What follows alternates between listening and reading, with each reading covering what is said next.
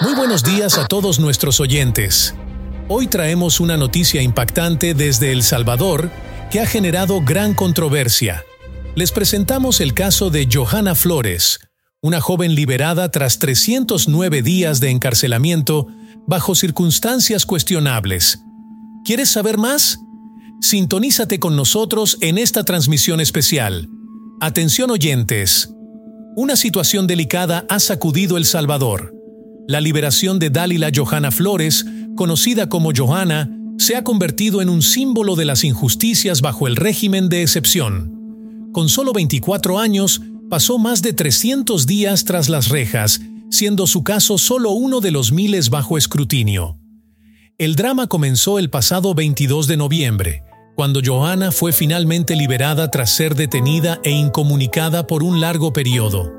Aunque ella y su familia no tenían relación alguna con grupos delictivos, fue acusada y arrestada bajo las medidas de excepción implementadas en El Salvador desde marzo de 2022.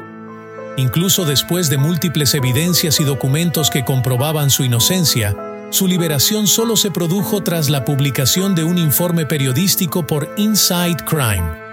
¿Pueden imaginarlo?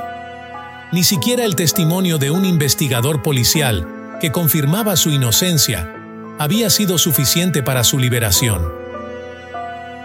La madre de Johanna, Maribel Flores, reveló que la acusaron injustamente debido a una denuncia hecha por la familia de un pandillero local. Increíble, pero cierto, incluso un investigador policial aseguró que Johanna y su familia habían colaborado para desmantelar una pandilla local. A pesar de no tener antecedentes de ningún tipo, esta madre de una niña de tres años fue privada de libertad por la Fuerza Armada, tras dar crédito a una denuncia interpuesta por la familia de un pandillero apodado El Chucky de El Maniadero, el líder del barrio 18 Revolucionarios en el cantón de Zacatecoluca, donde residen Joana y su familia.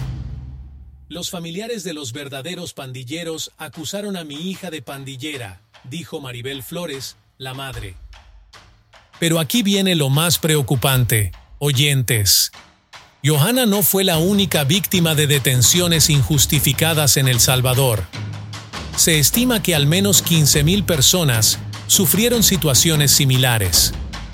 ¿Puede ser esto posible en un país con altos índices de encarcelamiento sin pruebas contundentes? La propia Carta de Libertad de Johanna, emitida por el tribunal, deja entrever que el problema es estructural y no un hecho aislado. La presente resolución se emite hasta esta fecha en virtud de la excesiva carga laboral con la que cuenta esta sede judicial, ya que se debe de tomar en consideración la multiplicidad de imputados e imputaciones, así como la pluralidad de partes y diligencias, lo cual vuelve complejo el tiempo que requiere cada uno de los procesos tramitados en este juzgado, no siendo entonces una dilación indebida por parte de este tribunal. Seguiremos informándoles sobre este caso, manteniendo nuestros oídos atentos a las voces de la sociedad que claman por justicia y cuestionan estas detenciones arbitrarias. Continúen sintonizados para más detalles y análisis en profundidad. Hasta aquí, nuestra nota especial. Gracias por acompañarnos. Recuerden, manténganse alerta y bien informados. Nos despedimos hasta la próxima transmisión.